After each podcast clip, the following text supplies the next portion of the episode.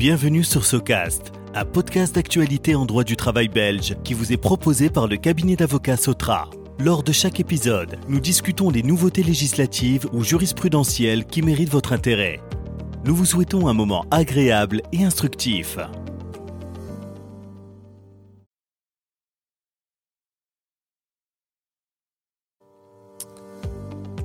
Bonjour à toutes et à tous, je suis Valentin Anquet, associé au sein du cabinet d'avocats Sotra. Je suis très heureux de vous accueillir pour ce nouvel épisode de SOCAST, notre podcast d'actualité en droit du travail. Aujourd'hui, j'ai le plaisir d'introduire maître Lucas Caffers afin d'évoquer ensemble les contrôles sociaux, quels sont les pouvoirs dont disposent les inspecteurs, comment l'employeur peut-il se préparer au mieux à un contrôle? Alors Lucas, euh, tout d'abord, qu'est-ce qu'un contrôle social? Par qui peut-il être exercé?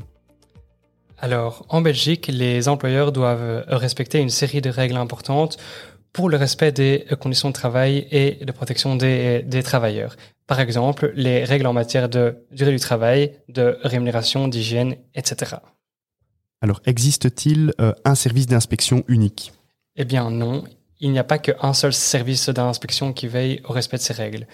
Et cette mission a été confiée à plusieurs services d'inspection. Globalement, il s'agit du contrôle des lois sociales du SPF emploi, de l'inspection sociale du SPF sécurité sociale, du service d'inspection de l'ONSS et enfin du service d'inspection de l'ONEM. Si on, se concentre sur ces quatre services, ils ont des compétences communes. Par exemple, le respect des, réglementations relatives aux, déclarations d'IMONA, le euh, détachement des euh, travailleurs étrangers ou encore en matière de durée du travail. Chacun de ces services dispose également de compétences spécifiques.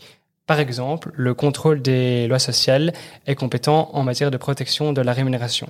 Ou encore, le service d'inspection de l'ONSS est logiquement compétent pour veiller au respect de la réglementation en matière de sécurité sociale. Euh, comment un contrôle social peut-il démarrer? Est-ce nécessairement à la suite d'une plainte? Non. Plusieurs événements peuvent provoquer un contrôle social. Euh, premièrement, une plainte d'un travailleur ou euh, une dénonciation d'un tiers dont l'identité reste anonyme.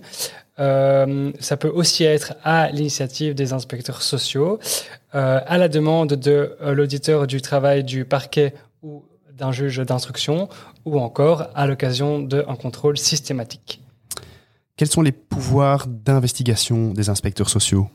Euh, pour mener un contrôle, les inspecteurs disposent d'un certain nombre de pouvoirs d'investigation spécifiques. Sans être exhaustif ni entrer dans les détails, je vais en énumérer quatre. Euh, premièrement, un inspecteur peut euh, pénétrer librement dans les lieux de travail sans avertissement préalable.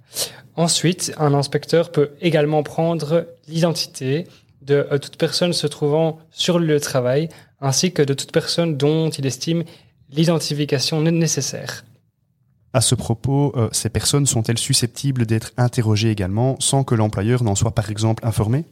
Oui, euh, un inspecteur peut interroger euh, toute personne dont il estime l'audition nécessaire sur tout fait dont la connaissance est utile à l'exercice de la surveillance. En d'autres termes, un inspecteur peut parfaitement interroger un travailleur.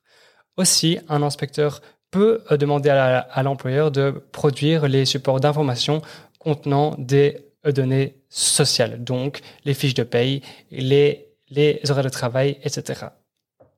Quid si euh, l'employeur ne les remet pas de lui-même? Dans ce cas, les inspecteurs peuvent aller rechercher personnellement ces, ces, supports dans les bureaux, par exemple en, en, en ouvrant les armoires. Euh, lorsqu'il ne s'agit pas de euh, données sociales, mais de documents prescrits euh, par la loi, par exemple les comptes annuels, l'inspecteur peut en exiger la production, mais il ne peut pas les rechercher personnellement.